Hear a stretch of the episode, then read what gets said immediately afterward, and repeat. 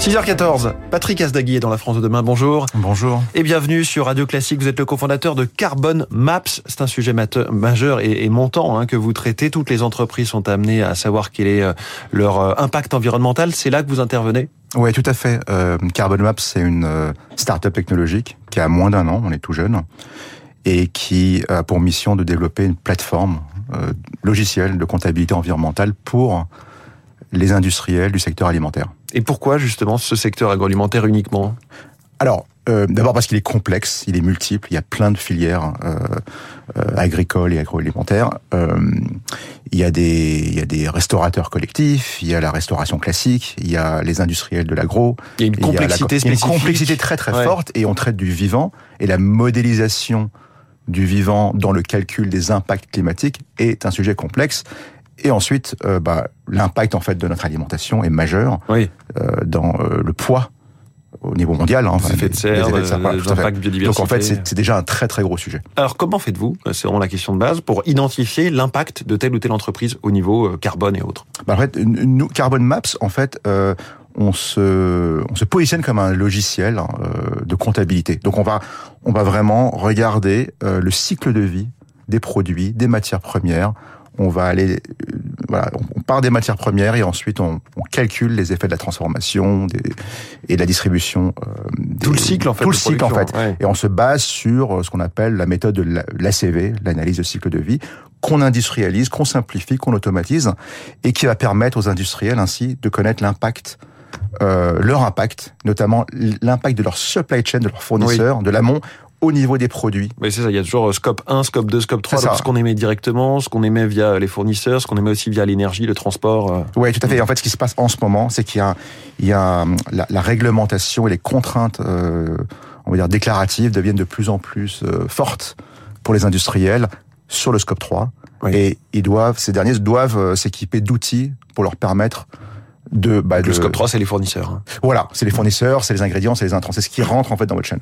Et euh, non seulement vous travaillez sur les, les, gaz à effet de serre, mais aussi sur la consommation d'eau, sur le bien-être animal. Oui, on est multi-indicateur parce que pour nous, en fait, euh, le carbone, d'ailleurs, avec l'éco-score qui arrive, l'affichage environnemental qui arrive l'an prochain sur les produits, euh, l'impact climatique, donc le calcul des gaz à effet de serre, c'est un quart ou un tiers de la note, pas plus. Il y a, il y a l'impact sur la biodiversité, euh, l'écotoxicité des produits. enfin, hum. l'impact environnemental est multiple. Il, ne se réduit pas au carbone. Alors, vous l'avez dit, vous êtes une start-up. Est-ce qu'il faut se rendre sur place, faire des relevés, tout, tout contrôler à la main, ou est-ce que tout peut être numérisé, automatisé? Alors, nous, on utilise la force de la technologie pour justement éviter d'aller se rendre sur place, parce que sinon ça serait très très compliqué et fastidieux.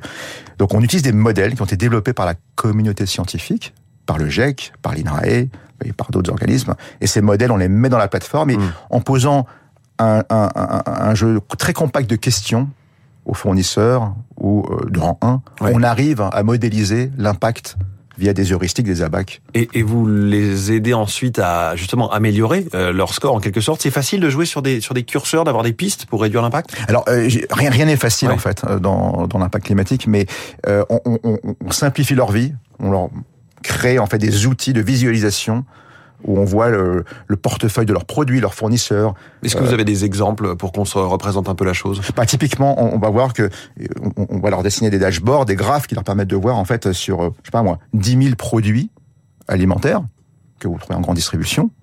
Euh, ou 20 000 ou 30 000, Chez peu importe. Nestlé, Unilever ou autre. Euh, quels sont ceux qui ont l'intensité carbone la plus forte en fonction des ventes? Ils permettent ainsi, cela permet ainsi de, de, de prioriser les actions et, et, voir aussi euh, les impacts au niveau des régions et des fournisseurs. Et ça leur crée effectivement une roadmap, un plan de route pour pouvoir hmm. travailler sur leur stratégie climat.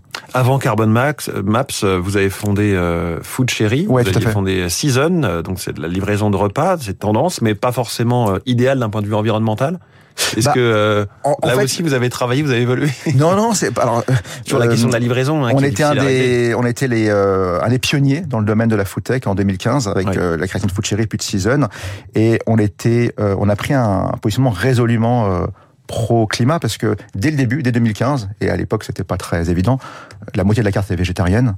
Moi-même, je suis devenu vegan par conviction. Et en fait, on a fait la part belle en fait au, au, au végétal dans l'alimentation.